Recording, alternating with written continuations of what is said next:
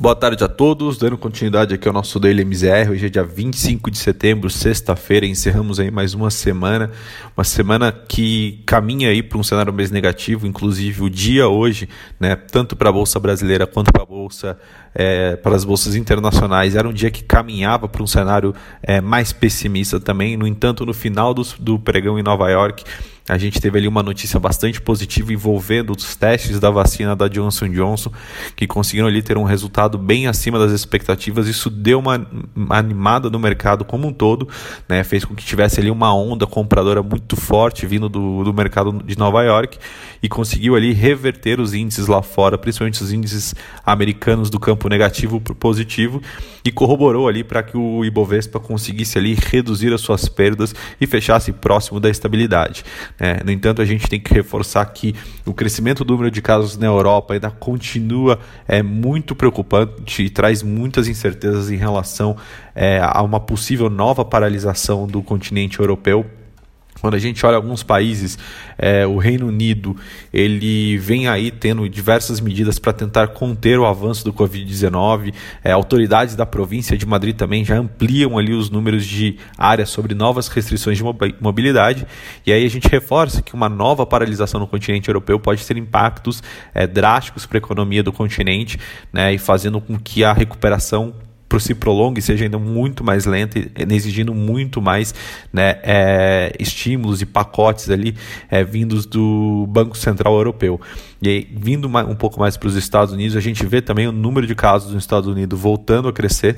Né? Foram, os Estados Unidos relataram ali cerca de 49, 44 mil novos casos de coronavírus ontem contra cerca de 37 do dia anterior. É algo que a gente tem que manter ali as atenções. Porém, nos Estados Unidos, o grande, é, a grande discussão da vez é em relação ao pacote de estímulos, né? que o governo, o, na verdade o Congresso, né, Nancy Pelosi disse que volta ali a trazer esse, essa pauta para discussão, porém um pacote reduzido.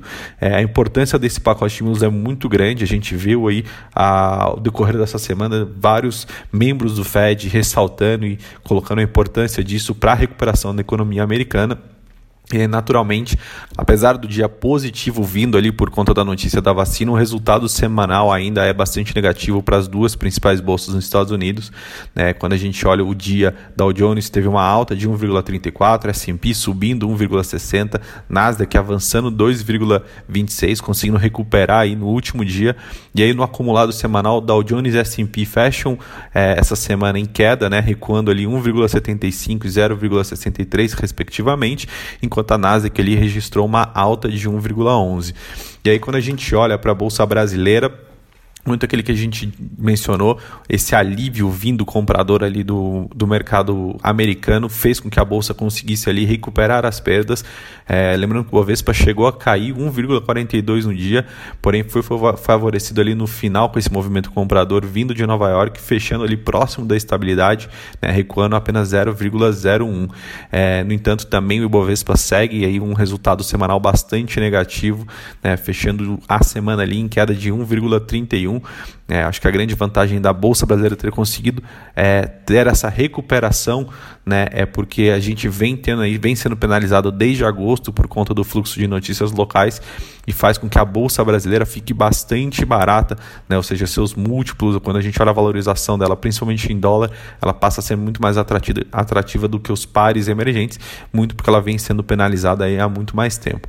É, no entanto, nem esse ânimo é, final ali que a gente viu contagiando os mercados de ações foi o suficiente para conseguir reverter na, na parte do câmbio, né, essa versão global ao risco que a gente vem observando.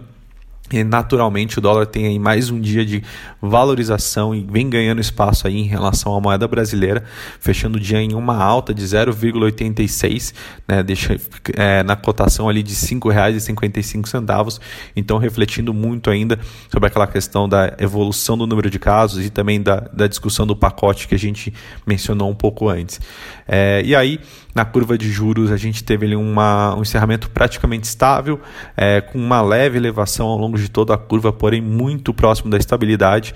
É, o Banco Central ainda continua sendo o, o, a principal motivo que a gente viu aí um fechamento na curva dessa semana, é, com a declaração do, do BC dizendo que não se preocuparia com a inflação, né, que permitiria ali, é, teria estar bastante tranquilo em relação ao indicador, sinalizando ali que não teria nenhuma elevação de juros drástica ou no curto prazo também.